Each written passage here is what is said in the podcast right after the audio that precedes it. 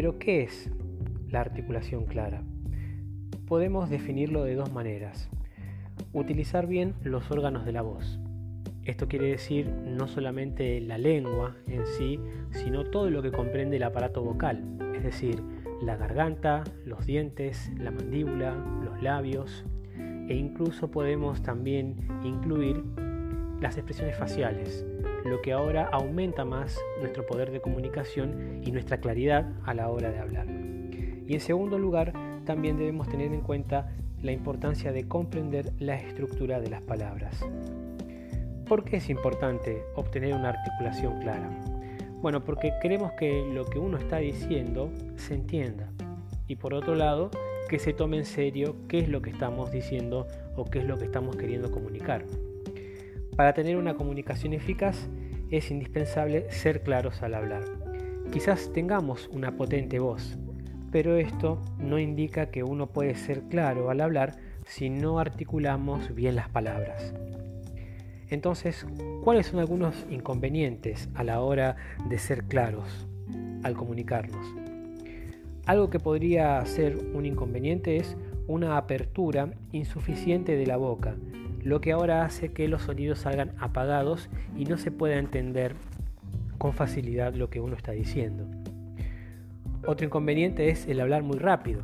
Quizás esto lo tengamos conocido de los anuncios publicitarios que escuchamos en la radio, pero quizás si uno se pone a prestarles atención, obtiene muy poco beneficio de lo que se está oyendo, ¿verdad?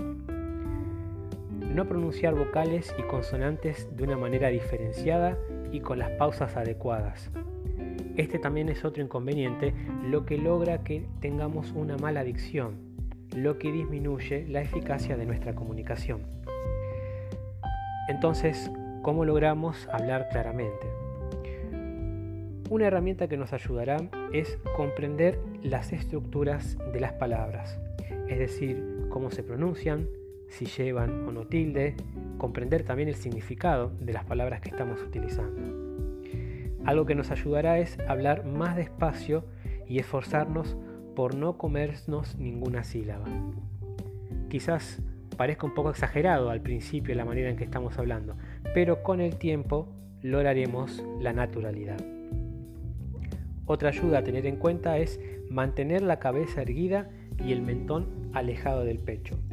Esto ayudará a que el sonido salga menos apagado y sea más claro las palabras que estamos transmitiendo. Aprender a relajarnos. Esta también es otra herramienta clave a la hora de tener un habla clara. ¿Por qué? La tensión perturba la conexión natural que existe entre la mente y los órganos de la voz y la respiración.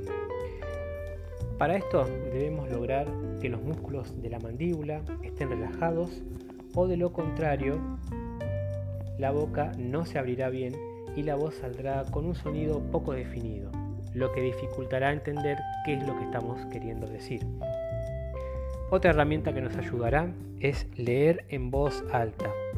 Esto nos ayudará a detectar qué causas o qué cosas podemos mejorar de nuestra adicción. Y algo también que podemos tener en mente es el poder grabarnos con un grabador o alguna aplicación de los celulares, que hoy en día hay muchas, grabar nuestra voz hablando por varios minutos y luego analizarnos y ver en qué cosas podemos mejorar. Quizás estamos hablando muy bajo, nuestro ritmo de voz es muy acelerado, eso nos ayudará a autoanalizarnos y ver en qué aspectos mejorar. Es decir, hablar con naturalidad como si estuviésemos hablando con cualquier persona y luego analizar en qué aspectos queremos mejorar. Así que las ideas claves que podemos rescatar de esta primera lección, quizás sea un poco breve, pero para comenzar es suficiente. Ideas claves. Cuando lea, pronuncie todas las palabras claramente, es decir, tener una buena dicción, volumen y ritmo adecuado. Mantener la cabeza erguida y con la abertura de la boca adecuada. Practicar la relajación del cuello, la mandíbula, los labios y los músculos faciales y de la garganta.